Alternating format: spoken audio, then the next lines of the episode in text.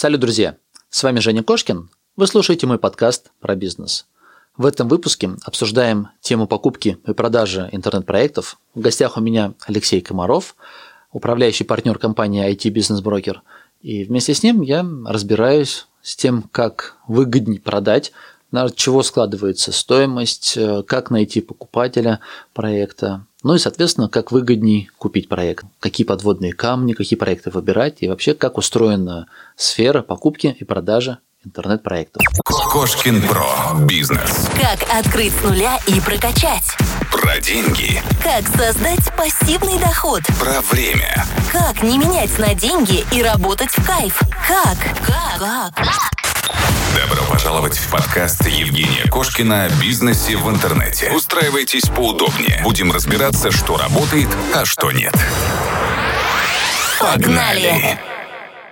Леш, привет. Рад тебя видеть у себя в гостях. Привет, взаимно рад. Как тебе моя студия? Я впечатлен. Да. А, хочу с тобой четко разобрать как раз сферу, в чем ты эксперт. Как купить выгодно бизнес, IT-бизнес. Да, давай попробуем. С чего начнем? Вот я понимаю, ты как раз посередочке. С одной стороны покупатели, с другой стороны продавцы. И ты хорошо знаешь и как продать выгодно, и хорошо знаешь, как купить выгодно. Ну, я брокер. А, если там, а, объяснять, как это работает, да, то самая простая аналогия – это риэлтор.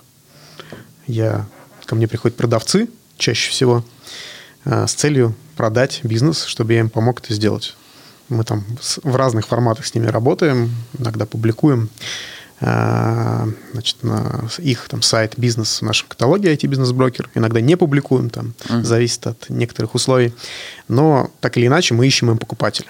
Это один формат. Второй формат, когда покупатели приходят ко мне и говорят, что у нас есть там такой-то бюджет или такие-то задачи по захвата нового сегмента рынка или там покупки конкурента или еще что-то. И тогда мы работаем наоборот. Мы ищем для этих покупателей, соответственно, собственников как, бизнеса. Какие это конкретно бизнесы, то есть на примерах? Вот размах бизнеса, а, какие сферы, какие направления, то, чем ты занимаешься. То есть ну, про эти, о чем мы говорим. Да, мы работаем в таком достаточно узком сегменте. Мы работаем с IT-бизнесами. Это интернет-магазины, онлайн-сервисы SaaS, мобильные приложения, маркетплейсы, агрегаторы, а, инфосайты в меньшей степени, какие-то рекламные медийные э, сайты. А первый вопрос тогда.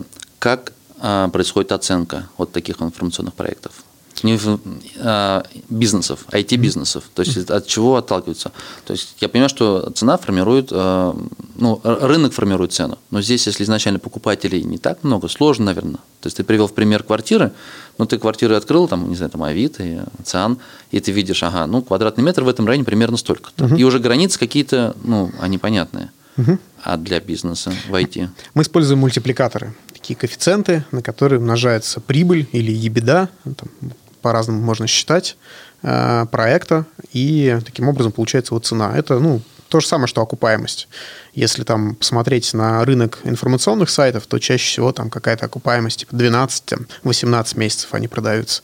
А на нашем там, языке, в той uh-huh. терминологии, в которой мы работаем, это мультипликатор 12-18 к месячной прибыли или беде. У нас есть табличка. То есть, по сути, все от, от прибыли. То есть, сколько, за сколько он окупится. Да. Нет такого, что ожидаемый. Ну, потому что все-таки IT-бизнесы чаще там закладывается еще, что он растет, что там через 5 лет он вообще там будет в шоколаде, возможно. И... Есть нюансы, там прям угу. такой большой вопрос, сложный, так сразу не ответишь. А, смысл какой? У нас есть калькулятор, такой бесплатный на нашем сайте, можно быстро прикинуть оценку своего интернет-бизнеса. Там на первом шаге ты выбираешь бизнес-модель, дальше отвечаешь там на 5-10 вопросов и получаешь письмо с диапазоном оценки от и до, примерный. А, то, что ты, скорее всего, на рынке получишь. А, и эта оценка, да, она привязывается к доходу через мультипликатор а, и э, ведет там, ну, покупателя к пониманию окупаемости его инвестиций в первую очередь. И это работает э, для бизнесов, которые уже прибыльны, которые имеют э, постоянный поток cash flow и которые понятным образом там окупятся. А, иногда мы отступаем от этих правил, когда видим классный проект, у которого высокая выручка, ну и затраты большие, и чистой прибыли там нет. А, но есть там другие важные аспекты, которые формируют его ценность. Это большой трафик, это серьезная какая-то вовлеченная аудитория, которая там каждый день заходит, пользуется сайтом, сервисом. Это может быть э, ну, выручка. Ну, по себе. динамика растет. То есть ты смотришь, например, в прошлом году, условно говоря, там 5 тысяч долларов в месяц, в этом году 10 тысяч долларов, и, вот, ну, и нарастающий, и рынок большой. Таких, таких проектов немного. А, ну, то есть, а, что тут важно, да? Мы не работаем со стартапами мы работаем с малым и средним IT-бизнесом. Тот, который уже такой сформированный и который уже гипотезы основные проверил. Может быть, там нет такого какого-то венчурного потенциала, большого рынка впереди, но тем не менее он как такой кэшкау, как в Америке говорят, э, дойная корова, да, он вполне себе может быть перспективным. И, э, как правило, мы занимаемся такими проектами. Сейчас, там, последнее время, последние полгода мы немножко расширили а, сферу деятельности, в том числе берем а, как раз проекты, которые оцениваются не через доход, а через выручку. Но для того, чтобы, тут надо сразу там оговориться, для того, чтобы предприниматель а, мог рассчитывать, оценить свой проект через выручку, ну, так как там пишут на VC.ru, там, когда там, не знаю, Яндекс кого-то купил там за 10 выручек. А, очень важно осознавать, понимать, а, почему а, твой проект будет вообще мериться выручками. Обычно через выручки оцениваются проекты, первые, растущие, достаточно сильно, то есть больше там 50% в год должен быть рост, чтобы можно было об этом говорить. Они должны быть белые. То есть э, понятно, откуда приходят деньги, куда они тратятся, как платятся налоги, как платятся зарплаты. Это важно очень для инвестора, который будет платить. Дальше большой, еще достаточно большой рынок впереди а, чтобы было куда, собственно, расти. Потому что если он растет сейчас, не факт, что он будет там через два года расти, потому что просто кончится рынок. Конкурентные преимущества важные. Твой проект должен быть не просто копипаст другого такого же проекта, а у него должны быть важные какие-то а, отличия, которые позволят вот это вот удерживать рост в будущем. Это может быть там какие-то продуктовые, технические или там, может быть, даже не рыночные конкурентные преимущества. Ты можешь там какие-то свои использовать а, точки а, роста, но тем не менее должны быть конкретны. И еще важно да, понимать, что, как правило, когда мы говорим про оценку выручкой, речь не идет о том, что ты получил чемодан денег и пошел, уехал на Бали с выключенным телефоном. Скорее всего, да. Поддержка нужна какой-то, да, заключается контракт? Даже не про поддержку речь, поддержка всегда нужна на любой сделке, а речь про то, что ты остаешься в бизнесе. Не, ну ты именно поддержка, именно что ты не, не сбежал, а там полгода, год ты еще этот бизнес курируешь. Это в любом случае по дефолту так, а, так. А, при любой оценке. Это у нас угу. пункт в договоре обязательный на эту тему. Я говорю о том, что если ты хочешь большую оценку, то будь готов работать в этом бизнесе дальше. Как правило, по большой оценке продается не весь бизнес, а доля в нем. Угу. Вот. Поэтому какую-то такую грань четкую провести между оценкой через окупаемость в месяцах и оценкой выручками, вот такой большой стартап оценки, да, и очень сложно провести. Но грань, вот она, я сейчас критерии перечислил, каким критериям должен соответствовать бизнес, чтобы его а, могли оценивать через а выручку. Если в доходах мерить, угу. то верхняя граница какая на данный момент? А, ну, вот... ну, смотри, то есть э, у нас есть там таблица, вот в калькулятор встроена, там алгоритм считает. Э, самая большая оценка мы даем, сейчас э, не соврать, по-моему, маркетплейсом 36-40. Ну, то есть три года это максимум. Да. На данный момент на рынке да. бизнес с окупаемостью в три года это вот ну, верхняя граница, за которую можно рассчитывать, что ты, в принципе, продашь. Да. Надо Не факт, поним... что продашь. Да, а надо понимать, что это какие-то онлайн-сервисы с большой аудиторией, с высоким ретеншн, когда покупатели вновь и вновь заносят деньги, угу. подписаны на услугу, либо большой трафик. Ну вот э, важна ценность. Если у тебя просто там интернет-магазин, да, который э, конкурирует сейчас там с маркетплейсами и находится там в какой-то такой не очень да, ситуации, то окупаемость, скорее всего, там типа 10-12 месяцев, ну то, что мы видим в реальных сделках. Так, а в расходы входит вот именно управление? Ну смотри, просто как часто бывает предприниматель, он сам же является сотрудником, он весь этот бизнес ну, держит в руках своих, он принимает важные решения, и когда хочет продать, почему и сложно продать? Потому что без него, скорее всего, бизнес работать не будет. И поэтому вот в расходы нужно закладывать сколько, там, не знаю, 50, 100, 200 тысяч рублей дополнительно как бы вот этого человека заменить, когда вы оцениваете бизнес. То есть там вот, это, вот этот момент, он э, рассчитывается как-то или нет, что предприниматель есть? Хороший вопрос. Э, действительно, очень часто, когда мы составляем вместе с продавцом PL-таблицу, мы ее называем, это доходы-расходы, сверху доходы, снизу расходы, столбиком считаем, что какой финансовый результат.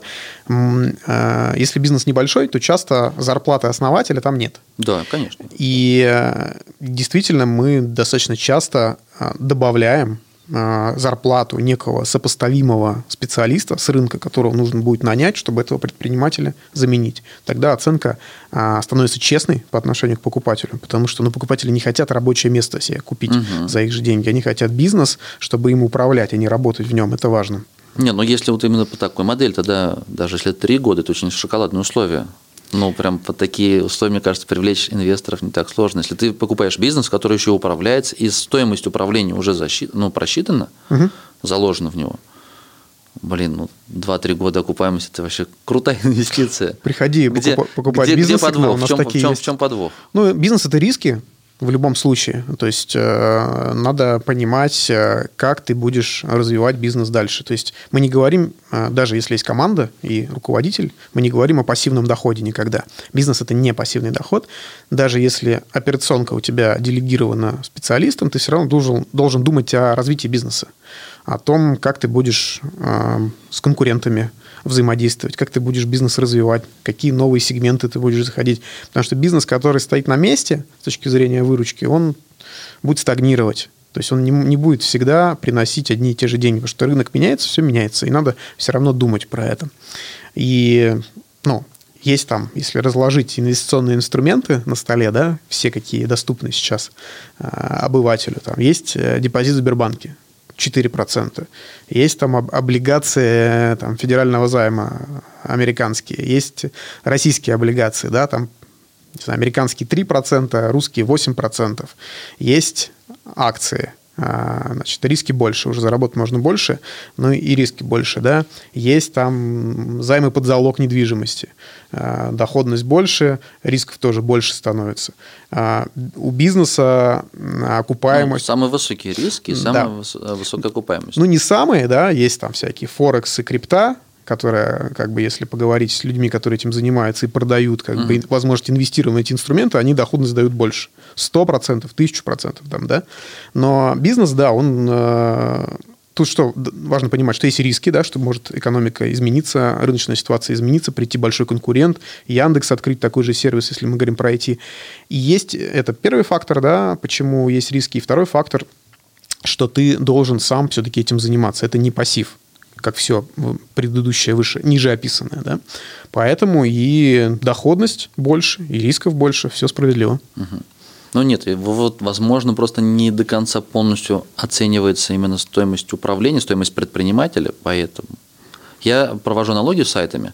Угу. Когда сайт продается, там, допустим, ну, 20, там, 30 месяцев окупаемости, 15 месяцев, неважно, но никогда не, не, не, не берется в расчет, что ты должен этим сайтом заниматься. И так как я в свое время покупал достаточно большое количество проектов, я помню вот этот потолок, когда ты быстро, не знаю, там 3-4 сайта ты еще можешь удерживать, ну, сам а, в фокусе внимания, например, ставить задачи, развивать их, то когда их там становится больше, они просто остаются на самотеке. Uh-huh. Ну и естественным образом потихонечку доход в них падает. Uh-huh. И вот если бы правильно закладывать стоимость как раз предпринимателя – тогда, ну, возможно, не так будет и привлекательно. Ну, ну условно, вот берем интернет-магазин, угу. там, вы его продаете, пускай двухлетняя окупаемость. Угу. Но человек, скорее всего, даже если вы посчитали, ну вот я со слов, например, продавца, ну я там трачу час в день. И вы думаете, ну это там 10-15 тысяч рублей, там чуть-чуть добавим расходов. Но на деле, когда человек купит, окажется миллион разных вопросов, там, то в налоговую, то счет, то еще что-то, то поставщики, то смена, то э, в суд на тебя подали и ты реально, получается, купишь себе рабочее место.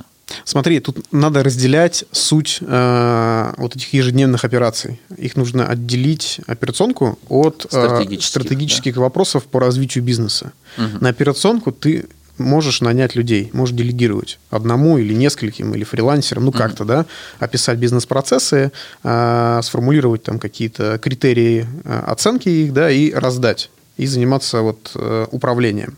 И э, думать о том, как бизнес будет развиваться дальше. И вот э, предприниматель нужен как раз для стратегических вопросов, вопросов развития. Операционка ежедневная, поставщики, угу. суды и там, ну, все что угодно еще, да, это можно раздать. Это повторяющиеся процессы, которые можно описать. И вы стараетесь как раз в модели ну, расчета изначально, вот как-то PL, да, правильно, я просто русский, рус, русский канал доходы и расходы, да, Да, ну, про profit and loss. Да-да-да. Угу. А, вы стараетесь прописать все операционные расходы, а стратегически уже остаются ну, в стороне. То есть мы не берем бизнес вместе, условно говоря, с директором. Берем с директором, но это операционный директор. Это не генеральный директор, угу. не заместитель предпринимателя, что важно. Да? Я понял. Ну, еще важный нюанс, мы не занимаемся мелкими проектами. То есть раньше мы там меньше, чем 500 тысяч э, рублей не брали. Сейчас стараемся там от миллиона, это самый нижний предел, и то это редкость, да, сейчас. Средний чек какой? 2-3 миллиона? Средний чек, если взять все сделки и разделить на сумму, у нас получается там 4,5 миллиона на текущий момент. Ну, скорее всего, какой-то там один-два крупных, а вот да. если... Да, но последнее время просто меняется эта как бы картинка в портфеле и ну, вот в каталоге, да, и есть проекты там уже за 100 а, миллионов, и они, конечно, вот это среднее. Ну, я и говорю, что один за 100, бессмысленно. Я, есть среднее арифметическое, есть там да. среднее медианное, есть еще разные средние.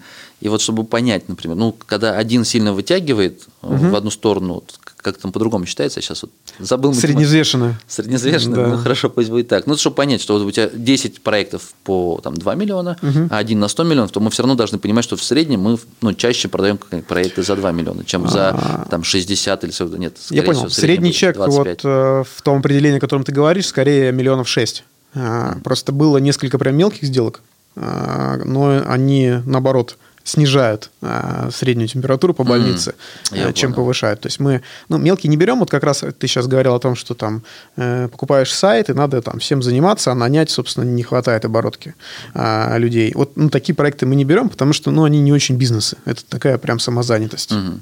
А вот как раз, наверное, за 5-6 за миллионов это вот ну, там прям команда для одного есть. предпринимателя. Ну, скорее, как раз вот это и покупатель человек из другой сферы, наверное, думает, о, займусь этим бизнесом, вот здесь готово и все. То есть он не в портфель себе берет. Ну, и мы сейчас там подходим к тому, кто покупатели, да, у нас, э, если там посмотреть на портрет, у нас там есть разные товарищи, есть э, группа, э, такой сегмент предпринимателей, которые недавно стали предпринимателями, которые работали в найме, обычно это какой-то средний или там ближе к топ-менеджменту в каких-то компаниях, даже есть там из корпорации угу. люди, которые увольняются, они хотят на вольные хлеба, и они понимают, что начинать с нуля бизнес, ну, там, в возрасте там, 35-40 лет, ну, не хотят, да, и они понимают, там, а, что купить готовый бизнес с проверенными гипотезами, уже с понятным клиентами, оборотом, а, там, и точно нужной клиентам услугой или товаром, да, угу. проще и рисков меньше. И они покупают. Есть такой сегмент.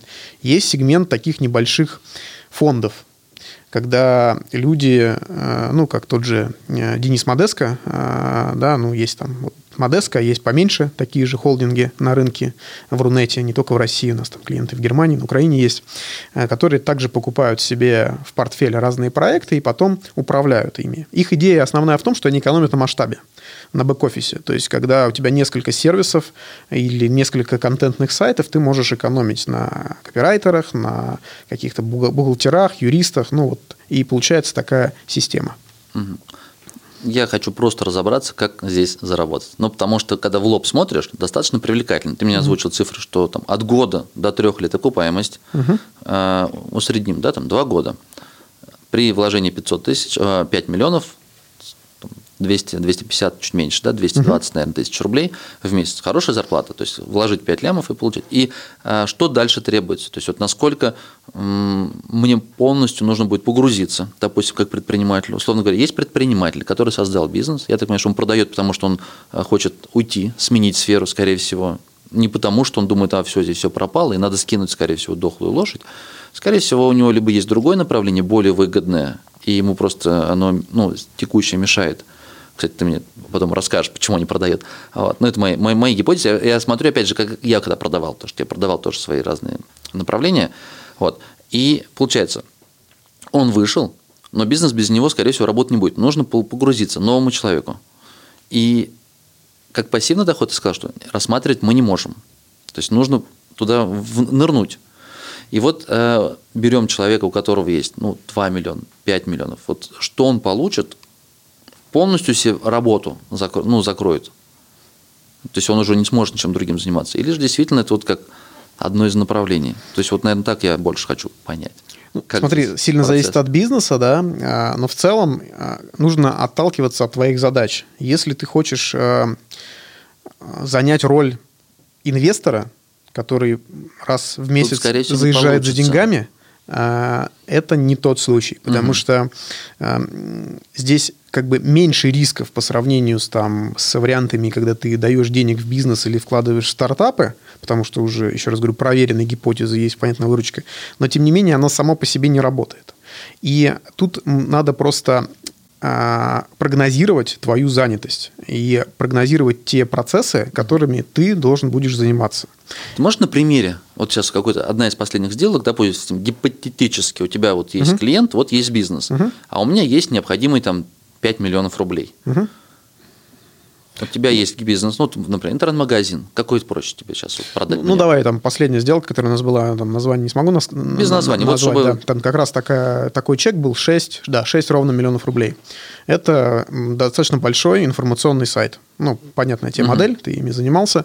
А, то есть, большой трафик, больше миллиона э, в месяц э, посетителей, и там разные баннеры Мгм. рекламные, AdSense, Яндекс, Ну, и еще как, куча. как- как раз хотел какую-нибудь другую сферу, но потому что ну, мы много раз уже в выпусках мусолили тему информационных проектов, Мгм. и э, в информационном проекте сложность в том, что ты не можешь прогнозировать дальнейшее э, развитие проекта. И здесь у тебя реально сильные риски, потому что есть Яндекс и Google, которые тебе дают трафик. Это Мгм. для тебя неконтролируемый мо- момент. Мгм. Кроме есть, ну, то есть, кроме обычных рисков, что там у тебя, не знаю, там на сервере все сгорит, или ты не смог восстановить бэкап, ты сам на- напортачил, тебе вирусы и все остальное, ну, это, это твои, то это контролируемые риски. Мгм. Но то, что у тебя, ты купил проект, а завтра тебе срезали трафик в два раза, это неконтролируемый. Ну смотри, если ты о том, что э, ты как бы понимаешь, почему информационные сайты э, с таким мультипликатором и такой доходностью продаются, потому что есть риск Мгм. Яндекса и Гугла, и поэтому там больше двух лет окупаемости Ну да, там закладывается. а, платить нормально. не стоит, потому что вот есть эти риски. Но я тебе на это отвечу, что а, такой риск, упомянутый, да, с Яндексом и Гуглом, есть у любого интернет-бизнеса, потому что все интернет-бизнесы, а, они так или иначе получают трафик от этих гигантов, да, а, и интернет-магазин любой, он тоже зависит, да, от трафика SEO, там, ну, любого другого. И а, здесь они похожи в этом смысле. То есть, Ну, там же более- чуть более надежно. что У тебя есть интернет-магазин, вот ты покупаешь трафик. Ты, например, за клик платишь 10 рублей, покупаешь в месяц, не знаю, 100 тысяч кликов, 200 тысяч ты отдал. А, нет, что-то неправильно, цифры напутал. А, 10 рублей клик, например, 100 тысяч кликов, миллион ты отдал туда, а, продал и там заработал 3 миллиона. Миллион у тебя в рекламу, 2 миллиона у тебя осталось. Миллион на расходы, Мгм. допустим, миллион прибыли. Мгм. Ну, то есть ты можешь как-то прогнозировать и понимаешь, что вот у тебя машинка, четкая вот схема. Ну смотри, как это выглядит в реальности. А, Зависимость от SEO и там, органического трафика а, есть у любой у любого интернет-бизнеса, 100%. Да? Если мы берем интернет-магазин, его отличие от информационного сайта в том, что он может рекламу прикупить а, и просто разбавить вот эту зависимость от чистой органики еще рекламным трафиком. Но если мы говорим о ценности интернет-магазина как объекта готового бизнеса, то а, э, там одна из там важных ценностей это как раз органический трафик. Потому что если М, просто покупать э, интернет-магазин, которым настроена э, Яндекс Директ, ну там мало ценностей. То есть, э, скорее всего, у тебя гораздо меньше будет. э, Я думал, там известность на рынке, сарафанное радио, возвращаемость клиентов. Вот, вот у меня свой интернет-магазин есть. У меня вот именно SEO трафика там ноль. Ну, может, какой-то случайно залетный есть. Я знаю, сколько созревает покупка, как Ну, наверное, ты говоришь об о, там, брендовом трафике, тайп-ин так называемом, когда люди ничего не ищут уже, а вводят название твоего магазина, Ну, такие да, тоже. Вот. Э, закладками в браузере используются. такие Да, есть. это важная часть, но я возвращаюсь к твоему вопросу, да, предыдущему, надо понимать, что вот особенности, про которые мы сейчас говорим, они присущи любому виду интернет-бизнеса. Даже там, ну, возьми AdMe, Э, это же, ну, или какой-нибудь там этот лайфхакер. Ну, это да, же. Информационные сайты, да, по своей сути, модельки такие же, да, они э, получают трафик и продают рекламу, неважно, прямую или Мгм. через партнерки, суть не меняется. И в чем они сильны? Тем, что у них как раз вот этот брендовый трафик занимает э, большой сегмент, потому что люди хотят там посмеяться, картинки посмотреть, они оп, там набирают AdMe и ничего не ищут. И а, как раз задача любого информационного сайта с точки зрения такой стратегии главной, это вот этот брендовый трафик получать в большом объеме, потому что тогда ты начинаешь снижать зависимость от а, SEO-трафика, от там, алгоритмов Яндекса и Гугла. И такая же задача, она для любой бизнес-модели актуальна а, в интернете. Ты должен а, мало того, что диверсифицировать а, вот эту розочку свою а, по трафику, да, чтобы у тебя более-менее ровно было по сегментам, ты должен увеличивать постоянно ценность твоего трафика. А твой трафик – это тот, который вот прям тебя клиенты знают, как Женю Кошкина, который фотоаппаратами торгует. Они вот, ну, тебе доверяют, твоей экспертизе, угу. твоим связям с поставщиками и заходят. И это задача любого предпринимателя – получать больше такого трафика. Я понял. Ну, то есть у нас все равно получается, вот в ту модель двухлетней окупаемости закладывается очень много таких неопределенных факторов. То есть это не тот бизнес, ну, вот проводим параллель с офлайновым бизнесом. Более понятная такая модель для большинства и слушателей, и там, что можешь сейчас поговорить, потому что я не вижу, не знаю те бизнесы, которые вы продавали. Вот представь, э, шиномонтажка на потоке, то есть на хорошей дороге, на развязке. У нее прогнозируемая выручка там, сейчас, через год, через два, через три одинаковая – и ты ее можешь продавать с каким-то мультипликатором. Но у нее есть риск определенный, да, то есть э, государство решит, я не знаю, какие там эти структуры подчиненности, ну, назовем, из государства пришел распоряжение, что все, здесь монтажки не будет, здесь будет заправка. То есть этот риск присутствует. Но то, что по этой дороге вдруг там, через полгода или через там, неделю меньше станет ездить машин, ну, мы не можем прогнозировать. Точно так же, вот у меня есть э, бизнес по продаже э, техники, и выручка, она у меня ну, достаточно так, там, на два года я могу прогнозировать спокойно. То есть у меня нет таких случайных э, ну, если кризис в экономике случится, я понимаю, что у людей денег не станет, они не станут покупать. Но я точно знаю, сколько я в следующем месяце, через месяц, через два, через три продам там, с точностью там, 10-15%. А если мы говорим про интернет-магазин, который SEO-трафиком, либо информационник, вот там этот момент как раз непрогнозируемый. Ну смотри, отвечу по шагам. Угу. Если мы берем шиномонтажку а, и сравним ее с информационным сайтом, ты клонишь к тому, что информационного сайта рисков больше. Я тебя правильно слышу? Не то, что, а то, что не, из-за того, что они неконтролируемые, поэтому, например, окупаемость меньше. Я с тобой поспорю а, насчет угу. количества неконтролируемых рисков, потому что кажется, что в шиномонтажке их не меньше. Смотри, государство, которое может решить построить заправку, а, арендодатель, который решит прекратить тебе сдавать в аренду. Ну, просто. Угу. ну, что всего, в аренде, ну да. Да. Угу. А, конкуренты а, какие-то сетевые, которые через дорогу построят другую шиномонтажку. А, экономический кризис, коллапс, который, в принципе, тормознет а, там, а, количество машин на дороге. Да? Бензин подорожает, перестанут ездить, перестанут колеса менять. Теплая зима, а, как сейчас была, да, у шиномонтажек огромный убыток. Я за 18 лет за рулем в Питере первый раз не поменял а, зимнюю резину в этом году. А, первый раз поменял. За 18, за 20 лет. Первый раз Ну да, ты же с юга приехал. Да, да. Ну слушай, ну это такая зима аномальная, да. Я к тому, что рисков на самом деле не меньше, да, в офлайн бизнесе И мультипликатор – это всегда а, число, коэффициент, который как раз вот это соотношение риска и доходности в себе содержит. И возвращаясь к твоему интернет-магазину, да, вот если бы ты пришел продавать его, мы бы его оценили, ну, посмотрели бы Яндекс Метрику, первым делом мы всегда смотрим, и а, оценили бы его больше, да, чем... А, а, почему, да? Посмотрели, что у тебя вот этого бренд, бренд, брендового трафика, тайпин трафика много, там, там сколько у тебя его? в доле? Ну, у нас немножко другая особенность. Про магазин уже у меня были выпуски. Там смысл в том, что через социалки идут. То есть они могут приходить как каталог смотреть. Uh-huh. Каталог, что я uh-huh. сейчас меня закидают помидорами за ударение. А через тайпин как бы есть. То есть есть люди ищут цифровой, но в моем городе, но в основном все продажи идут через социалки, они напрямую ну, мне или там, моим сотрудникам пишут. Там смысл чек дорогой, и покупка сыреет долго. Ну, надо смотреть, да? Uh-huh. Надо смотреть, потому что в целом а, прямой трафик брендовый, он всегда увеличивает стоимость бизнеса, потому что одна из основных причин покупки готового бизнеса, если сравнивать со стартом с нуля, это бренд. Сила бренда, когда uh-huh. клиенты, покупатели знают твой сайт и приходят, им никто не нужен, никакие помощники, чтобы твой сайт открыть. Это супер важная штука. А если говорить о том, что у тебя трафик из социальных сетей, там надо уже детально смотреть, откуда конкретно он. А, твой личный бренд – потому что ты эксперт и пишешь про фотоаппараты там давно, uh-huh. и тебя знают твои клиенты, это такая штука уже м, сложно, да, с ней, сложнее, да, потому что как его продавать-то без тебя? А, непонятно, да, купит новый покупатель, ты Да. перестанешь экспертно писать на рынке о фотоаппаратах, и трафик этот иссякнет. Это уже риск. И тогда мультипликатор станет меньше. В общем, резюмируя, мультипликатор – это показатель, который вот соотношение риск с доходностью вот как бы определяет. Мгм. Не, ну это как- я, я понимаю. Я хочу, наверное, докопать, знаешь, до сути. Вот реально как потенциальный инвестор. То есть я бы не против купить э, какой-то бизнес с великолепной доходностью там, в 2-3 года, ну, то есть окупаемость 2-3 года, это очень шоколадно. Если я вижу, что, в принципе, э, риски в пределах ну, моего, наверное, контроля. То есть это риски, связанные, не знаю, с изменением в целом как-то рынка, отрасли, инфраструктуры, или где-то я там не смог что-то сделать.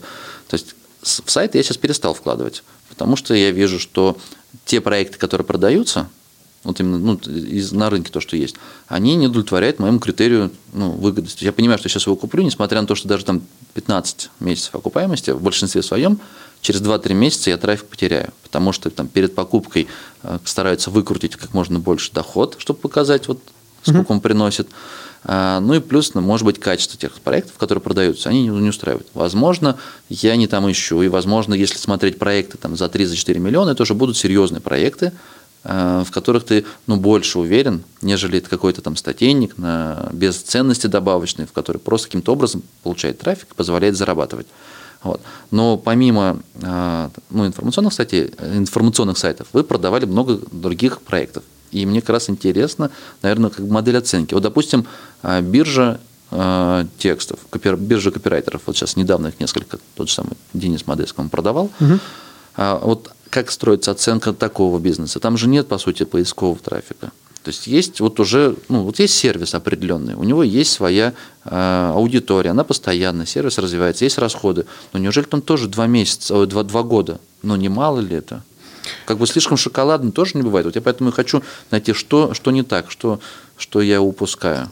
Ну, смотри, то есть, э, когда мы говорим о сервисах и о маркетплейсах, это на самом деле разные модели, их лучше отдельно рассмотреть. А, Давай с сервисов начнем, с чисто, когда не биржа, где есть э, авторы и заказчики, а сервис, э, э, ну, не знаю, какой-нибудь, давай там, мы продавали сервис, э, который, допустим, позволяет тебе в один клик, вот ты размещаешь резюме, э, вакансию, вакансию размещаешь на, и там идешь на HeadHunter, потом на Superjob и еще куда-то. Сервис, который позволяет э, в один клик разместить сразу на 20 работных сайтах. Э, Ну и берет за там да. э, небольшую денежку за да, размещение. Да, и в личном кабинете этого сервиса ты можешь управлять и, там, э, этими размещениями. Это классический сервис B2B. Э, Значит, э, там есть тарифы подписочные, ты можешь какую-то подписку платить небольшую в месяц, если ты много вакансий публикуешь, а можешь платить за одну размещенную вакансию. Это разные тарифы. Ну, классика. Смотрим на него внимательно. Значит, что надо посмотреть? Кто текущая аудитория э, по клиентам? Э, Как много клиентов, которые постоянно пользуются этими услугами? Э, Какой у них ретеншн? Э, Сколько они... э, э, Как часто они часто возвращаются, возвращаются, да. возвращаются за новыми покупками? Какой LTV у среднестатического клиента, этот накопленный доход с- со времени, как он пришел э, в сервис и э, вот к текущему моменту, да, сколько они в среднем приносят. А, проанализировать отток, а, отвал этих клиентов, по каким причинам они отваливаются, да. А, сравнить приток новых клиентов с отвалом. Что происходит? Мы скорее вверх идем или вниз идем? Посмотреть стоимость привлечения Да, важно. а, этих новых клиентов в самом начале и сравнить его с LTV накопленным. И понять вообще мы когда окупаемся, на какой продаже. Как правило, для онлайн-сервисов характерно, что чек там не очень большой, ну там тысячу рублей в месяц, две тысячи рублей в месяц, а стоимость привлечения значительная, 5-10 тысяч рублей. Получается, что окупаемся мы на какой-то там итерации покупки. Тогда ретеншн становится суперважной характеристикой, потому что нам очень важно, чтобы клиент э, один, два, три раза и только на четвертый окупится, чтобы он никуда не делся, пока не окупится. Да? Тогда мы можем в принципе, инвестировать в маркетинг. Смотрим на маркетинг, а, на откуда трафик, откуда приходят новые клиенты. Там как раз вопрос SEO, собственно, актуален становится. И у сервисов, я с тобой не соглашусь, у них тоже есть SEO-трафик. И бывает, что его там и половина, и более, как у и статейников. Тут нету разницы. А, Это просто канал привлечения клиентов, он тоже оцифровывается, он тоже стоит денег, им тоже надо заниматься, в смысле инвестировать в него, писать статьи в блог, там, заниматься покупкой ссылок. Э, Тут, ну, Ну и они тоже продаются за два года. да, они продаются за, там, ну, начинают продаваться за, за три года. В среднем, если по больнице посмотреть, там наши мультипликаторы прямо уже такой вот закрыты. сервис, который вот, прям как ты сейчас все Да. рассказал, что вот, например, мы привлекаем клиента за столько-то, мы Да, вся, если- вся эта математика сходится, и каждый месяц у меня на счете остается чистыми 300 тысяч рублей, вот условно. Да? Вся вот это, вся, все, что мы сейчас проговорили, за 2000, это 1000 рублей он в месяц платит, а, я его привлекаю за 5, я не знаю, там он окупается через какое-то время, но каждый месяц у меня чистыми на счете остается 300 тысяч рублей. То есть это мы, мы это сможем продать за 7200. Ну, 8, мне не важно. Я просто почему-то был уверен, что а, ну, там 4 года должна быть окупаемость, тогда там, ну, там 20-25% годовых, и ты уже понимаешь, что ну, бизнес достаточно ну, такой Ну, смотри, у хорошего Крепко. статейника, у хорошего крепкого статейника там, с чеком 5-6 миллионов и выше, э, с э, эм, там, множественными каналами монетизации, когда их там не Яндекс и, э, из AdSense, а еще десятка, десяток партнерок и более-менее диверсифицированным трафиком, что не только SEO, а еще Яндекс.Дзен, а еще что-нибудь там из социальных сетей, ну вот более-менее вот эта розочка диверсифицирована. Вот мультипликатор по такому статейнику, он будет сопоставим с мультипликатором по онлайн-сервису, про который я сейчас рассказал. Это примерно похожие риски. У онлайн-сервиса тоже есть риски. Ему тоже могут отключить э, Яндекс с Гуглом трафик. Ну, по любой причине какие-то алгоритмы выйдут, ну, неизвестно. Даже если он не спамит там в статьях, все равно может что-то измениться. Постоянно, каждую неделю меняется у Гугла э, алгоритмы, да, выходят статьи Ну про да, это. меняется. А- Я думаю, они не так сильно зависимы от трафика. Но, тем не менее, они в меньшей степени зависимы, чем статейники, но если полностью, вот у него был SEO-трафик, а его полностью взяли, отключили, у него полностью поменяется модель привлечения. Стоимость привлечения резко вырастет. Соответственно, необходимый LTV э, тоже кратно вырастет. Там, окупаемость наступит не через 4 месяца, как мы говорили, а через год. А ретеншн там 8 месяцев. И это будет означать, что эти новые клиенты в новой уже реальности привлеченные на самом деле убыточные, потому что мы не успеваем его купить, окупить до того, как он отвалится из сервиса. Какие еще и риски есть? А, Конкуренты могут появиться, да, а, которые будут переманивать аудиторию. Может измениться Не, ну нужно смотреть конкретно какой-то сервис, потому что если есть сервис, Конкретный же, сервис, которые, да, ну, смотри. такие около серой темы, ну, условно говоря, накрутка в инсте или там какой-то постинг, что-то вот э, в обход каких-то алгоритмов, то есть он вроде бы и собирает аудиторию сервис, но тем не менее, если там чуть-чуть Ну смотри, я сейчас там примеры приведу. Вот, например, по а, сервису, о котором я сейчас говорил, про публикацию автоматическую вакансий. Здесь зависимость... HeadHunter крутанет, скажет, все, Так и произошло. А, Значит, с HeadHunter, и там долго, перед- двухлетней давности уже сделка, там были переговоры с HeadHunter. Да, HeadHunter очень агрессивную позицию на рынке занимает. Постоянно все там сервисы, HR-сервисы, HR-тек, весь он там судится с роботом Веры и так далее. Там много кейсов, которые пытаются его базу использовать, чтобы там что-то на ней еще там допродавать юзерам. Это известный кейс. А, Есть э, похожие сервисы а, по публикации автомобильных объявлений э, которые то же самое делают. Вот на примере с вакансиями. Ты продаешь машину, в один клик, э, значит, твое объявление оказывается на втору, дроме и так далее. Таких сервисов тоже есть на рынке, там тоже сейчас были разные изменения на этом рынке, мы там участвовали. Э, Там тоже есть этот риск. А вторую из Авито говорит, а зачем ну, вы нам нужны, собственно, уважаемый предприниматель? Давайте мы вам отключим API, и у вас больше не будет бизнеса. Поэтому, конечно, надо оценивать, смотреть, а твой бизнес, он вообще э, независим или он зависим от э, внешних подрядчиков. Все, что связано с инстой во ВКонтакте, привлечением ну, этих лайков, накруткой, это такая же история, да? А, Меняется политика, как, как она у Инстаграма поменялась, и они там API свой модернизируют, да, постоянно. Но эти сервисы, конечно, страдают. А, Хотя хорошие очень бизнесы были еще там три года назад, прям, ну, супер. позволяли зарабатывать, Да, да? миллионы, десятки миллионов рублей там а, предприниматели зарабатывали на этом. Я к чему веду, да, есть и сервисы, которые в меньшей степени зависимы от этого. Например, мы продавали сервис, который делает удобную онлайн-запись. У тебя стоматология или салон красоты, ты даешь клиентам виджет, который либо у тебя на сайте встроен, либо в группе во ВКонтакте, они заходят там из определенного выбранного тобой интервала этих слотов, выбирают нужные, и ничего не надо созваниваться, подтверждать, просто там тыкают и все. А, зависимость, правда, сильно меньше.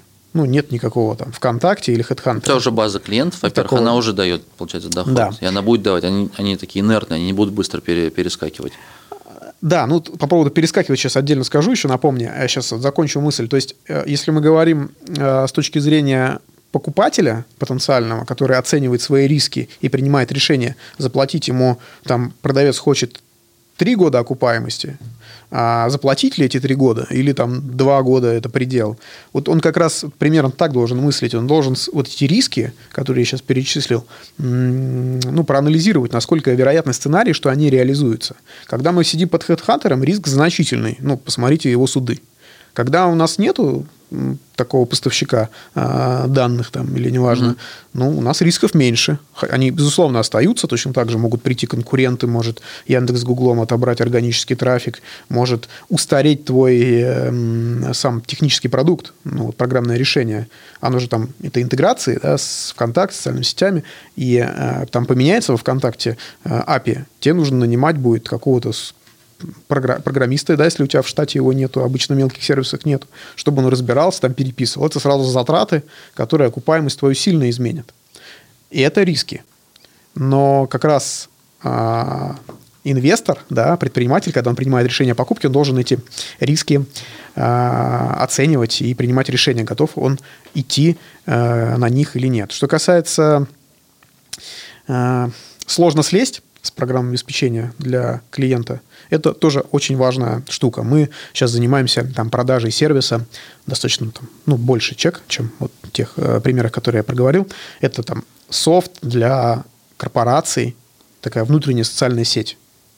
То есть э, у тебя компания большая, много людей, ты устанавливаешь программу у каждого в телефоне и в компьютере, условный Facebook. а, в ко- Есть такие только- open source какие-то такие решения, по-моему, ну, были. большой рынок, ну, не суть. Э, Так вот, если э, компания уже начала этим пользоваться, сотрудники вовлеклись, они там начинают общаться, Ну, там группы. сложный. Да, это дорого для них. И вот если такой фактор есть у а, онлайн-сервиса, который ты рассматриваешь, что сложно слезть а, твоему клиенту, ну это что значит? Что ретеншн высокий, LTV высокая, Ну, стоимость привлечения дорогая будет.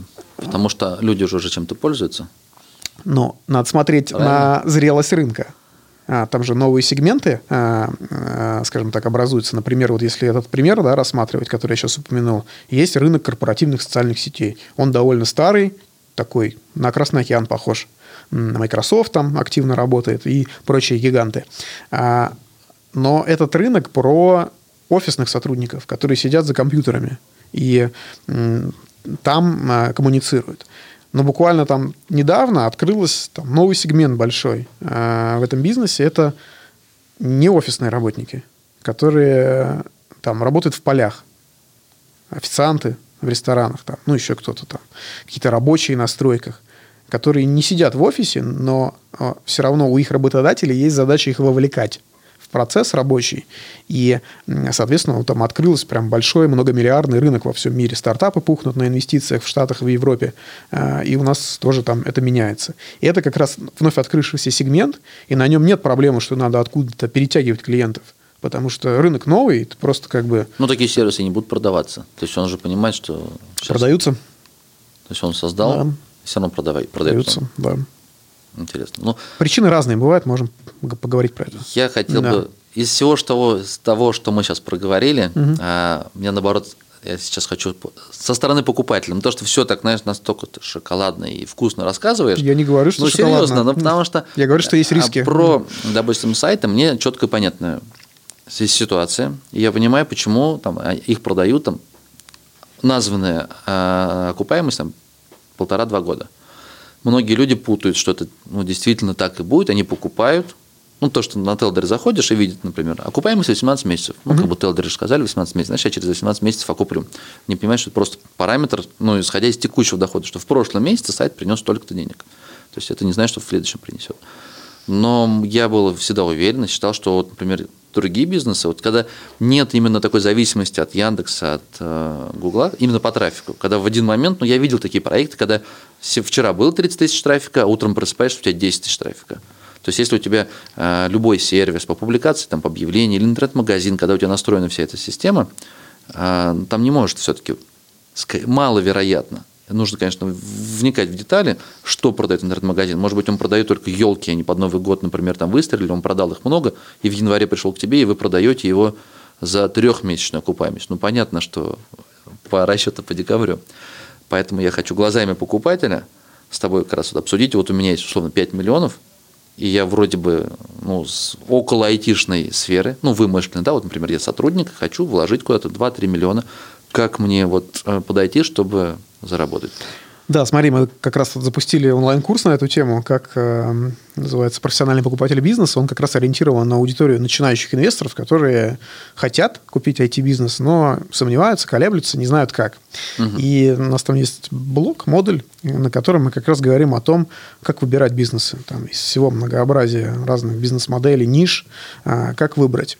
И ну, я много там, на эту тему читаю, общаюсь с разными экспертами и там глубоко, как мне кажется, копнул эту тему.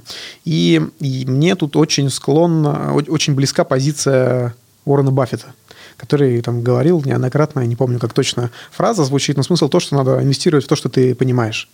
А, что риск – это там, где ты не понимаешь, не знаешь. Должны быть компетенции, условно, да. хотя бы какие-то. Да, причем, а, когда мы говорим о компетенциях, я не говорю, что что ты должен знать, как управлять онлайн-сервисом и иметь вот этот именно опыт с онлайн-сервиса. Нужно хотя бы в чем-то компетенции иметь, близкие к объекту инвестирования. Если мы говорим про онлайн-сервис в сфере HR, а, или в сфере там, ну, обслуживания клиентов, там, записи, ну, а, логично а, выбирать такой бизнес инвестору, который имеет сопоставимый какой-то опыт. Например, он работал в кадровом агентстве. Например, он там был руководителем отдела кадров большой компании. Mm-hmm. Или, например, у него была своя стоматология, или он там был дантистом и понимает эту боль там вот этой записи, что... Ну, на... то есть круто, я тебя перебью, но это круто, если у тебя большой пул выбора. Ну, то есть вот ты приходишь, у тебя вот как в магазине, вот на витрине, пожалуйста, вы кто? Вы HR? Вот вам у нас 8, 8 сервисов для HR, для там у кого миллион, у кого 5, у кого 10. Вы кем были? А, в интернет-магазине работали? О, хорошо, вот вам 18 интернет-магазинов. Хотите косметику, хотите то. Ну, такого же нету.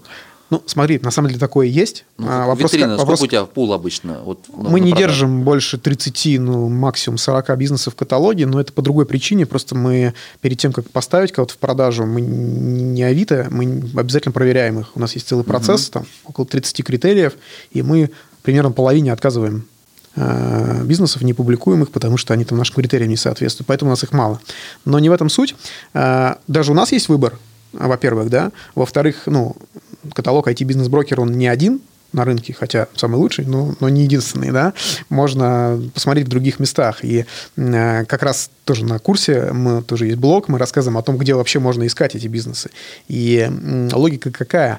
Что лучшие бизнесы э, с точки зрения покупателя, это те собственники, которых еще не знают, что он хочет продаваться.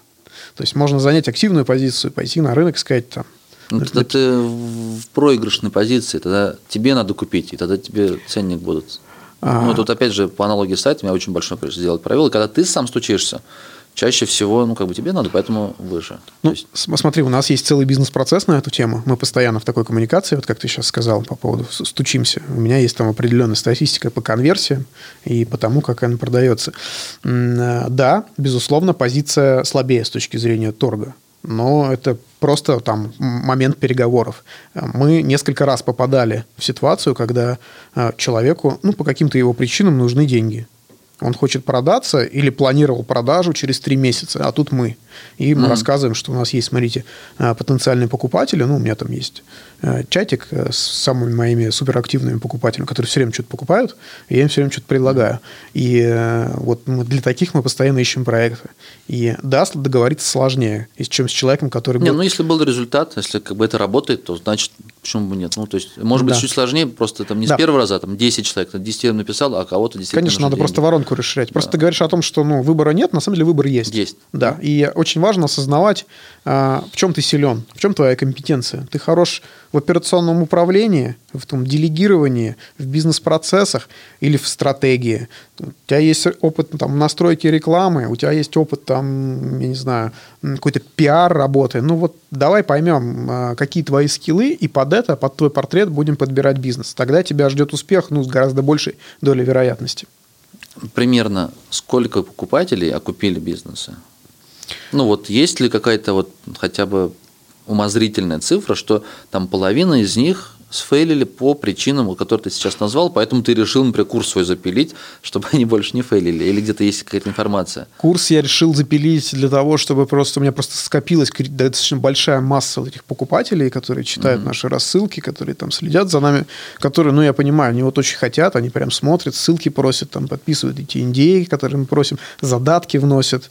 А у нас там, чтобы ссылку получить на сайт, надо либо индей подписать, там все про себя рассказать, ссылку, паспорт дать, либо денежный задаток нести. Он возвращаемый, но тем не менее. А, ну, сколько это... окупили?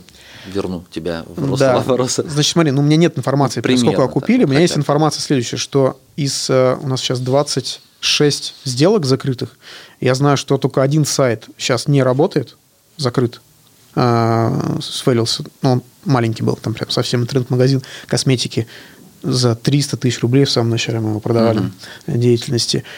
А, и есть у меня, я точно знаю про фейл один, когда человек купил, как раз, кстати, интернет-магазин обуви, и все там было хорошо с точки зрения процессов, рекламы, вот прям как ты сейчас рассказывал, покупатели приходили, воронка была отстроена, но значимую часть трафика они получали из SEO. Угу. И вот как раз Яндекс их под фильтры поставил. Получилось, что после сделки через две недели, ну, никто не хотел, никто не знал. Ну, реально. То есть там было 6 лет истории, э, хороший трафик, но вот и человек около года выходил. То есть нанимал каких-то SEOшников, специалистов с рынка, которые знают, как из-под этих фильтров э, выходить. Не помню название, но вот там э, в вебмастере прям там красный этот светофор горел. Они мне потом показывали. Это был фейл. То есть что произошло как раз вот в пример, то, о чем в первой части да, э, разговаривали – Изменился картинка по привлечению, то есть у него был и контекст, конечно же, и таргет, но SEO тоже было там процентов на 40, я не помню точно. И оно схлопнулось. Ну, половину выручки, грубо говоря, ты да, потерял. И стоимость привлечения постоянные выросла. расходы есть, помимо вот купи-продай, да. еще есть постоянные расходы, там, на, на, на все это делится, и это все сразу даже, даже не так, даже не постоянные расходы важны, а важно, что средний чек тот же остался, а стоимость привлечения на круг вся по всем каналам выросла потому что SEO был условно бесплатный, но он uh-huh. его купил, собственно, всю историю предыдущую, они статьи писали 5 лет. А контекст с таргетом как бы просто, ну, осталось, осталось, остались только эти каналы, ну, еще там брендовый трафик. Ну, если уж брать про интернет-магазины, там каждый канал ты отдельно рассматриваешь, он должен в плюс работать, иначе смысл тебе продавать, если ты за привлечение человека там 3 тысячи тратишь, а зарабатываешь на этом 2 тысячи. Смысл есть а, продавать в убыток, если ты понимаешь, что ты человека цепляешь, и он тебя будет постоянно покупать. Мы с тобой поговорили уже об этом, то есть LTV, если у тебя перекрывает стоимость привлечения, то смысл есть. И онлайн-сервисы все так работают. И интернет магазины с повторными покупками, там обувь это как раз про то, а, да. А. Ну, сомневаюсь я конкретно, если про обувь, но я понимаю твою мысль. То есть для сервисов это да, для а, всяких, а, ну, когда как типа подписочные сервисы, ну, когда, не знаю, вот есть вот стартап, опять же, угу. у нас я не видел там носки, например, типа, каждую неделю тебе новую пачку носков, или э, вискарь, например, каждый месяц тебе там какие-то пробники, там 12 разных угу. штучек, ну, я такие читал кейсы, вот, там, да, там, наверное, стоимость привлечения, она может дороже. Но в наших реалиях я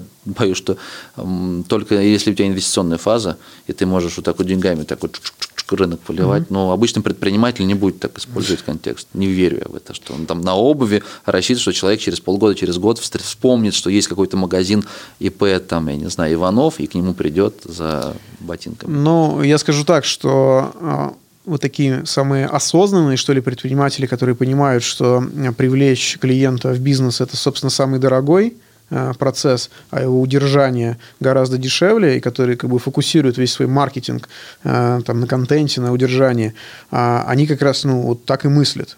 Ну, мы сейчас про маленькие бизнесы говорим, да? А если ну, взять... скорее маленькие. Да. Но мы же продаем маленькие относительно. Да. То есть, если, говорю, если у тебя бюджет большой, ты можешь поливать, рассчитывать, у тебя друг, друг, другие совершенно цифры. Угу. Ты оперируешь там сразу там, 3, 4, 5, 10 лет стратегии, и вот тебе инвесторы дали миллиарды, и ты э, пытаешься захватить рынок. Вот я сейчас приехал в Питер, мне здесь нужно как-то вот э, продавать фототехнику. Меня здесь никто не знает. Да, я трачу очень много денег на привлечение, я очень мало зарабатываю с каждой. Я готов в ноль продавать, но не в минус. Угу. То есть я готов ничего не заработать на клиенте, а, расчет на то, что через полгода, через год он что-то еще купит или посоветует. Ну, смотри. Но в минус я это просто там себя съем, если буду в минус работать. Ну, смотри, не, не, не очень корректно у нас с тобой сравнение, потому что тот магазин был детской обуви, точню. Да? Э, Не, ну, может быть, у тебя- авторская какая-то, У, да. тебя дети есть, и ты понимаешь, да, у меня тоже есть. э, у тебя больше вроде. Давай померимся. у У кого меня, у меня двое. А, у меня в два раза больше. Да. Ну, ты понимаешь, что детская обувь это как бы, ну, продукт, который формирует реально высокое LTV. И э, потому что, ну, ребенок растет, изнашивается обувь, надо ее постоянно покупать. И если ты привлекаешь, так, ну, если ты осознанно считаешь твой бизнес, э, считаешь воронку, понимаешь, сколько у тебя повторных покупок на клиента, вот у тебя Ну, клиент... если данные есть, то я Ну, согласен. а данные должны быть, да, и тогда ты можешь себе позволить продать первые сандали в убыток. Ну, ты да, Если конечно. это осознанный шаг, ты можешь это сделать. Возвращаясь к вопросу про фейлы и окупаемость, я знаю вот про... То есть это не был фейл, что он закрылся, сейчас магазин работает. Э, Фейлов я не знаю. Я знаю, что у меня есть э, покупатели постоянные, которые 4 в максимум у меня есть товарищи, которые 4 бизнеса у меня купили. Чек постоянно растет. Там были разные приключения с э, сервисами, которые они у меня покупали, но все работают. А, Все уже, ну, там, типа первые сделки уже больше двух лет с ними конкретными. Поэтому мы общаемся, и э, прям в экономику детально они не посвящают, ну, как бы зачем? Э, Потому что я в рынке могу там что-нибудь сболтнуть а, тебе, например, на интервью. Но- Стараюсь, стараюсь. да, но в целом я понимаю, что, ну, поскольку они возвращаются, покупают еще, значит, это рабочая история. Можно, значит, выбрать среди того, что Да. ты предлагаешь, найти что-то, то, что вот выгодное. Да. И у них окупаемость все-таки ну, вот тех цифрах удержится. Ну, да, они покупали вот за эту окупаемость, да, и с этими мультипликаторами это как бы точно рабочая схема. Интересно. Супер. Потому что все-таки, вот говорю, по тому, что я видел, а чаще, говорю, без, то, что мы вначале обсуждали, без главного, ну, без директора, не знаю, без управленца а, бизнес оценивается, даже если он там два года окупаемости, если ты а, добавишь свое время туда, то есть, получается, ты другими сферами не сможешь заниматься, а все свое время туда продал, то есть, получается, ты отдал 5 миллионов, отдал себя полностью и стал там зарабатывать 200 тысяч, 250. Это вроде неплохо, если у тебя нет другой сферы, которая приносит те же самые деньги. Смотри, ну я оговорился, да, что мы корректируем оценку на вот этого человека. То есть, если мы берем вот такой бизнес, как ты сейчас сказал, мы и там есть предприниматель, который всем, всем рулит, да, если это Москва, Питер, мы минимум 100 тысяч рублей ставим на управление. э, зарплату вот этого руководителя. Чего сейчас больше, покупателей или продавцов вот так вот на, на рынке? Покупателей всегда больше. Покупателей и, больше. э, Как бы разница растет со временем. Тогда почему проекты не проданы? Но если покупателей много, то есть проекты слишком дорого. Ну, недорого, а, скажем так, ну, не все бизнесы продаются. Э, Есть э, разные ситуации там на конкретных рынках, на, с конкретными бизнесами. Там, некоторые там смотрят, но там что-то не нравится. И у нас есть кейсы, когда мы не продавали. Ну, он висит, и мы его там... э, Ну, от либо- цены зависит. Если человек сбросит там, если там, в два раза, то продашь. А он говорит, нет, за, так, за там, эти деньги пускай лучше приносят мне. Правильно? Это тоже, да. Но это, правда, про цену это отдельная история. Можно там отдельно обсудить, почему не очень правильно цену ронять, потому что когда ты ее роняешь, ты оказываешься в слабой позиции, и тебя, скорее всего, дожмут еще. М, вот и, вот. и, э, да, лучше ее там держать. Мне больше интересно, знаешь, про причины поговорить немножко, вот про почему люди продают бизнес, потому что первое опасение, и чаще всего, ну вот если почитать форумы, посмотреть комментарии, а, есть вот такое мнение, это, наверное, даже устоявшееся такое, что если продают, значит это ну, скоро закроется, невыгодно или что-то еще. То есть хороший бизнес типа не продают. Это заблуждение Конечно, распространенное. ну, я продавал и бизнес хороший, в принципе, а, и сайты хорошие. Ну, то есть, как бы, мне нужны деньги, я продаю. То есть, вот. Но ты Да, знаешь, ну- покуп- продавцов, большое количество продавцов. Расскажи, почему все-таки. Слушай, я бы начал просто со своей истории. Я как попал в этот бизнес, я э, предприниматель уже там больше 10 лет, и у меня были разные оффлайн бизнесы Первое там кадровое агентство было, мы грузчиков э, в аренду сдавали почасовку, потом было две строительные компании, потом была металлоломная компания даже. И мы как-то все продали. И почему? Я набрал этот опыт просто, и там потом там, с, с IT э, связался и в итоге основал IT-бизнес-брокер. Э, эм, Я вспоминаю себя, то есть я... э, Мне что? Я такой, наверное, серийный товарищ, мне скучно становится в определенный период. И вот эта причина, э, я сейчас уже анализирую на своих там, продавцах и понимаю, что она на самом деле до половины случаев актуальна. для половины случаев продажи бизнеса. Что происходит? Если посмотреть на всех предпринимателей, то э, они делятся на условных стартаперов, начинателей, такой психологический тип, и я их называю генеральных директоров. Для стартаперов, э, начинателей, э, они толерантны к риску. То есть для них нормально из полного зеленого поля что-то начинать с нуля. То есть запредельный риск, когда ты не знаешь, купит у тебя, не купит, надо это вообще кому-то, не надо, э, хватит тебе денег, не хватит, наймешь ты там специалистов нужных, не наймешь. Они вот из этого, в этом состоянии что-то строят. А, получают первую выручку, а, какая-то систематизация начинается у бизнеса, он начинает расти, и нужно развивать бизнес, нужно нанимать команду, нужно нанимать людей, которые лучше тебя, вот этот бизнес, профессионалов. Нужно заниматься системным маркетингом, операционкой, э, там, финансами, вот этими всеми процессами. И тут что происходит? Предпринимателю такому обычно, ну, не по зубам это. Он э, неинтересно. Стоят, да? Он скучно становится. Ну, как бы он хочет что-то еще. И у него еще в этот момент начинаются какие-то другие проекты. Второй, третий, в которые он в моменте начинает да, еще важное условие, что вот этот, если проект еще не растет там 10x в месяц, э, под, под, э, не показывает рост, под который можно инвестиции привлекать, то становится сложно. Но он не умеет. Он умеет вот в риске быть, находиться, ему там комфортно. А когда надо вот там прямо заниматься прямо управлением компанией э, серьезно, да, его не хватает. И тут как бы приходит на выручку другой тип э, предпринимателей, которые как раз вот им в кайф управлять бизнесом нанимать команды, развивать, там, показатели отслеживать, управлять бизнесом там прям серьезно. И а, что получается? Получается очень классная возможность.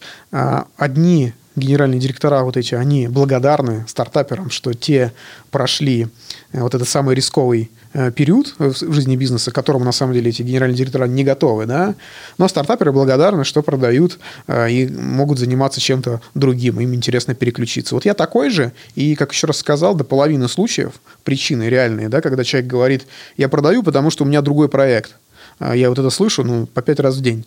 А, я продаю, потому что у меня другой проект, мне больше там интересно им заниматься, я в него больше верю, а вот это вот уже неинтересно. Вот э, это 50% причина. Следующая история – это развод партнеров когда бизнес начинался вдвоем, втроем, все было классно mm, до определенного момента, люди ссорятся внутри, ну, прям конфликт. Э, не могут. Бизнес, э, это дедлог такой, то есть они тупик, они не могут договориться, как э, развиваться, там пробуют доли выкупать друг от друга, если это не получается, денег нету, пробуют там долю кого-то на рынке продать, если не получается, продают целиком бизнес. Это достаточно, ну, реальная причина, там процентов там 25 еще это вот оно. Угу. И нужны деньги. Нужны деньги, были там разные кейсы у нас, там человек валютную ипотеку взял в самый неподходящий момент, э, и у него был и есть хороший сервис, такой прям маржинальный, оборотистый. Он тогда продал половину э, с нами, с нами отдал там, часть или большую часть этого кредита, и там гораздо легче. Э, значит, ну, нужны деньги, это вот важная причина, и тут часто аргумент такой я слышу, ну, как бы нужны деньги, иди кредит возьми в банке. Э, если Не всем нужно... дадут. Да, да, да, да. На самом деле кредит получить достаточно сложно под нормальные условия. Этим нужно заниматься, раскачивать свою кредитную историю, чтобы она была зеленая много лет, и тогда тебе дадут. Но если ты этим не занимался, а, а среднестатические предприниматели этим не занимаются, да, то получить ну, деньги ну, просто сложно. еще IT-бизнес сложно оценивается банками. То есть там вот эти ну, я больше про потреб на, даже говорю. деньги на вебмане, на все остальное, там это все слишком непонятно. Uh-huh. А потреб у тебя ограничения там не такие большие суммы. Uh-huh. Не, ну там, в принципе, можно, опять же, если, как ты правильно говоришь, раскачиваешь. Если uh-huh. раскачиваешь, то можно там даже с маленькой зарплатой, там полтора-два миллиона в банке-то, в принципе, взять можно. Но uh-huh. это нужно там системно 2-3 года брать, отдавать, брать, отдавать показывать, да. что белый пушистый, и работать на госслужбе. Пускай с маленькой зарплатой, с 20 тысяч рублей, да. но госслужба, потому что если Точно. ты работаешь у ИП, то это опять же зона рисков. Да, ты mm-hmm. прав, конечно. Поэтому, ну, деньги, да, наверное. Я когда покупал сайт, очень часто слышу такую причину, но там я понимаю, откуда у человека взялся этот бизнес. Он ему, ну, то есть был, был момент, когда достаточно легко и быстро развивались сайты, он создал, то есть он там потратил какое-то количество времени или даже немножечко денег покупал статьи, и то, что сейчас сайт, сайт стал стоить там 300-500 тысяч рублей, то есть это он, он столько не вложил. Но вот с IT-бизнесами, когда ты понимаешь, что ты тратил там несколько лет своих сил, команды, то есть кровь и пот, и тут вдруг ты отдаешь там, двухгодичную окупаемость, ну вот честно, сомнения. Но тот вариант, когда э, этот бизнес занимает половину твоего времени, ты хочешь как бы скинуть вроде бы и бизнес, ну кому-то на шею повесить, что человек пришел и окунулся вот полностью. Ну, смотри, так работает рынок, я же угу. ничего не придумываю, это мультипликаторы, мы их там отслеживаем по каждой сделке, у меня есть статистика прям детальная по разным бизнес-моделям, то, что фактически было, не то, что было Но мне будет оценено. интересно очень посмотреть, какие есть варианты для инвестирования, потому что вот если оценка там 2-3 года, если это не информационный проект, угу. когда у тебя ну, все риски со стороны, то мне было бы интересно, я бы, я нашел бы деньги, честно. То есть это слишком такие заманчивые, вкусные условия для инвестирования. Угу. Поэтому я, ты мне поэтому рассказывай, у тебя же нет а, ну, витрины с проектами? Есть. Есть? Вот да. на сайте IT брокер там да. есть витрина, что-то да, я конечно. не помню. Да. Как, Можешь зайти как, посмотреть. Как ты ищешь покупателей? покупателей ищу. Ну, приходят сами каждый То день. То есть уже настолько ты... 10-15 подписок у нас новых. У нас есть там воронка, люди читают рассылку, всякие там письма, подкаст мой слушают. А, ну, как-то следят, какие-то выступления. А, я работал во Фри, фонд самый большой по стартапам. То есть человек, когда у него Оттуда появляется много... вот запрос, что вот он решил инвестировать именно в IT-бизнес, купить, он рано или поздно быстро найдет тебя. В информационном ну, поле ты раскрутился. Ну, Подкасты, выступления, все остальное, оно ну, дает тебе. Да? Ну, так или иначе, да, если он там в интернете как-то наберет, купить интернет-бизнес. SEO-трафик бесплатный. А, да, получается. то он придет ко мне, да, потому что, ну, кто на рынке есть, да, есть рынки, на рынке классические бизнес-брокеры, там все понятные, со всеми общаемся, они продают там кафе, автомойки, рестораны, и в том числе интернет-бизнес и онлайн-сервисы. И когда происходит у них какая-то коммуникация с покупателем, то там так и происходит, что человек приходит, у меня есть 3 миллиона, давайте посмотрим, что есть. Ну, ему показывают, есть автомойка, есть кафе, есть ресторан, а есть вот интернет-магазин. Понятно, что э, это не очень корректно, да, таким образом сравнивать. Они разные, эти бизнесы, э, подходят разным людям и э, по-разному управляются. Я как раз тебе сказал, что успешная инвестиция – это инвестиция в то, что ты, ну, хоть как-то знаешь, угу. да, и, соответственно, ну, лучше, я считаю, вот э, концентрироваться, да, как мы на, на, на вот этом профиле, ну, это как бы, это и э, привлекает покупателей, потому что они понимают, что мы разбираемся в, в, в том, что продаем. Угу. Так, ты мне скажи, вот подкаст, который вы ведете, вы же не только с теми, кому продали, или вот вокруг бизнеса, вы в целом про IT, а с предпринимателями у тебя, правильно? Или Все, за, может быть, исключением там пары человек, а, у меня Клиенты. либо купили, либо продали. Не обязательно со мной, но имеют опыт либо покупки интернет-бизнеса, либо mm. инвестирования в IT-бизнес. У меня там были несколько больших инвесторов, прям синюшин, рябенький. А, либо продавцы, которые продали. Мне интересно вот эти ну, прям опыт реальных сделок в этом. Ты сам, получается, опыт соберешь, и плюс как раз через подкаст ты продвигаешь себя. То есть сейчас вот я как раз немножечко про подкастинг уже так перескочил, угу. потому что, ну, тема такая мне самому интересна, плюс она вроде бы набирает некие обороты. И вот как раз хотел узнать, приносит ли какую-то пользу твоему бизнесу именно подкаст? Ну, рекламу я там не продаю, Хотя не были запросы, ну, там ага. смешные были эти предложения.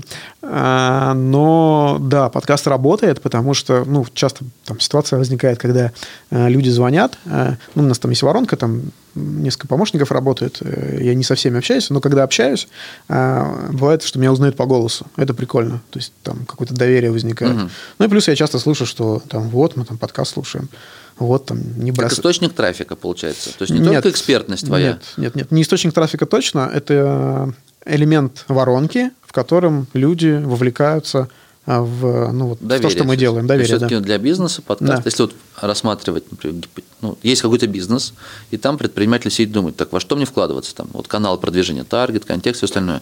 И тут ему кто-то скажет, слушай, есть подкасты, такая молодая тема, такая интересная, вот для чего ему интересно было бы? То есть Сможет ли он как э, элемент воронки использовать именно как источник трафика?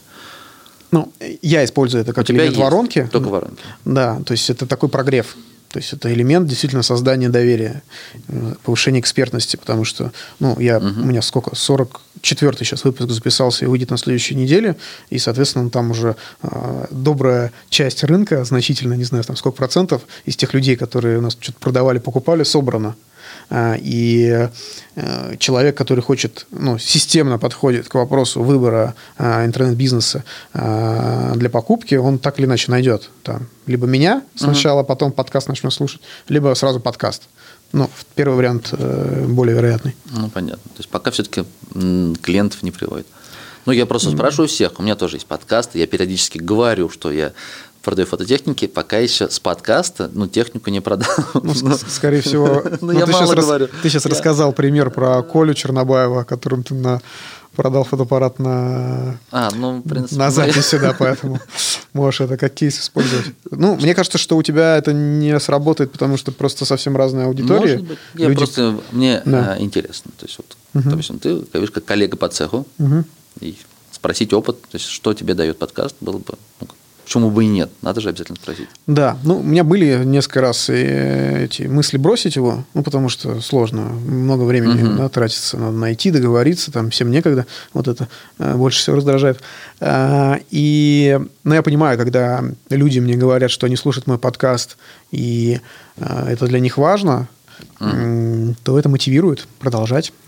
Ясно. Буду продолжать. А, Леш, давай, наверное, завершать выпуск. Я хочу а, попросить тебя посоветуй, как а, выгоднее продать бизнес. Вот какие шаги при подготовке IT-бизнеса. Я когда, там, я помню, есть книга про покупку-продажу сайтов, на Телдере она есть. Э, Я помню, советы давал людям, как, как причесать сайт. То есть, вот, чтобы его повыгоднее продать, там есть ряд определенных ну, вещей, которые ты сделаешь, чтобы он в глаза так смотришь, ну, вот желание купить появляется. И вот для IT-бизнеса какие вещи, ну, допустим, сервис, интернет-магазин, что вот как бы мне сделать, чтобы выгоднее продать, дороже. То есть не за два, а за три года, не за три, а за четыре года, может быть, так. Да, ты правильно уточнил в конце, да, что мы когда говорим о более выгодной продаже, мы говорим о увеличении мультипликатора того самого, да, Э, и что на него влияет. Первая вещь, которую нужно обязательно сделать, посмотреть на свой бизнес э, ну, со стороны. Вот взять тебя и взять твой бизнес. Надо разделить эти сущности. То есть э, ты должен в идеале продать бизнес как машину или как квартиру. Забрал деньги и пошел, а там все прекрасно работает и без тебя. Машина ездит, квартира, там, дверь открывается. То есть как-то так. То есть максимально процессы все э, выпиши и делегируй. Если обороты маленькие, не позволяют нанимать людей и э, там на full тайм на зарплату, ну, можно аутсорсером, да, фрилансером делегировать, но максимально делегировать, даже в ущерб прибыли. А, Потому что э, если взять два бизнеса, где все делает один человек, и который зарабатывает 100 тысяч, и взять другой бизнес, где все роздано каким-то мелким исполнителем, который Ну, действует по инструкциям, но он 50. приносит там, ну, 75, то... Тот дороже продастся. Да, второй продастся дороже. Если это правильно упаковать и продемонстрировать, это супер важно. А, то есть отдели себя от бизнеса. Первый момент, давай прям по пунктам будет. Первый момент – это показать, что бизнес работает без тебя. Да. Пусть он будет меньше приносить доход, но ты там как звено не нужен. Да, совершенно верно. Вторая штука – это сделай бизнес максимально белым. А, Уйди от серых схем, от ИП, от выводов всяких разных, да, от черных зарплат в конверте. Да, больно и дорого, но очень важно для покупателя, потому что твои серые схемы, ты их там сам сконструировал на коленке, и ты понимаешь, как они работают. Для покупателя пусть он будет даже мегаопытным предпринимателем, он все равно делает как-то по-другому, и для него это будут риски значительные, что придет налоговая, арестуют что-нибудь, или Роскомнадзор, ну, что угодно, да. Э, Да, дорого, но сейчас больше возможностей в этом смысле появляется, чуть ли не у каждого региона российского там свои программы по а, ставке УСН, есть всякие айтишные льготы, начиная от Сколково, заканчивая Казанским Иннополисом, Калининградом, Ленобластью, ну, масса вариантов надо изучать. Всегда есть возможность перевести бизнес, платить меньше налогов, но платить. Это важно. А, Что еще а, из такого, ну, а, когда мы говорим про процессы, когда мы их делегируем, мы, мы говорим о том, что они должны быть прописаны. А, то есть вот э, должна быть прям инструкция такая э, по-хорошему написана или какие-то скринкасты, видео. Как, кто что делает. да, да. Что еще? Если у тебя личный бренд есть, да, вот как в твоем случае, да, а, надо попытаться минимизировать его влияние.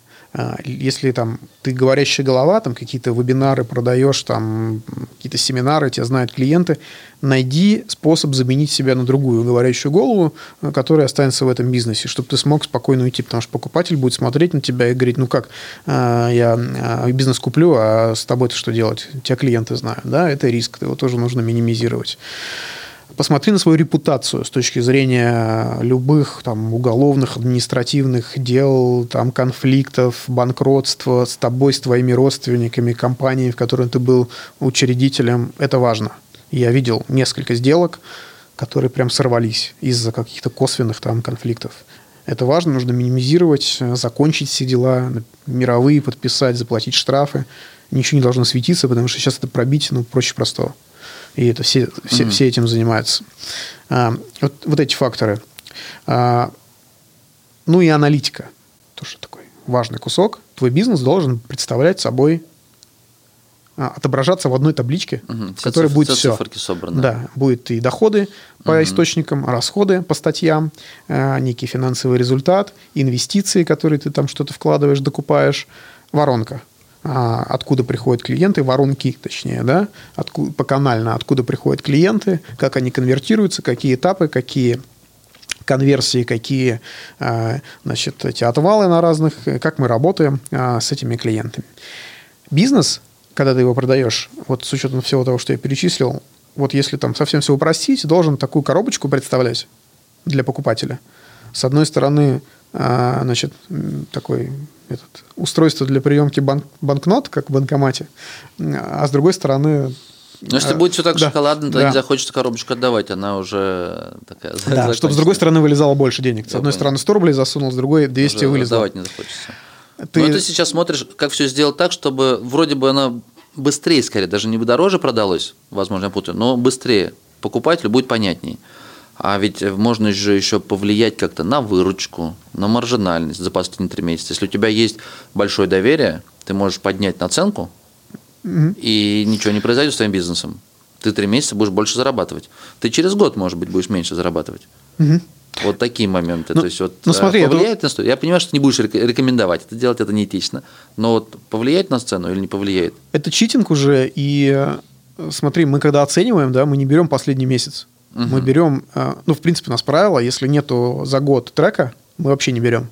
А лучше там 2-3 года смотреть, что происходило с сезонностью, как по месяцам менялся трафик, выручка и средний чек, и мы это все анализируем. И вот как бы если ты берешь пример случая, когда человек просто поднял цену, ему начали там платить клиенты больше в моменте, но сами стали искать другого поставщика, чтобы перейти обратно. Ну, э, Не с- повлияет, думаешь, на... мы просто не возьмем, во-первых, такого. А, вы не возьмете. да, ну потому что это ну, чистой воды читинг, скорее Не, всего, ну ты приведет- прям прямо смотришь читинг, это А. так, чтобы был, может быть, понятнее, про что говорю. Но ведь это можно и как-то, а, допустим, поднять оборот.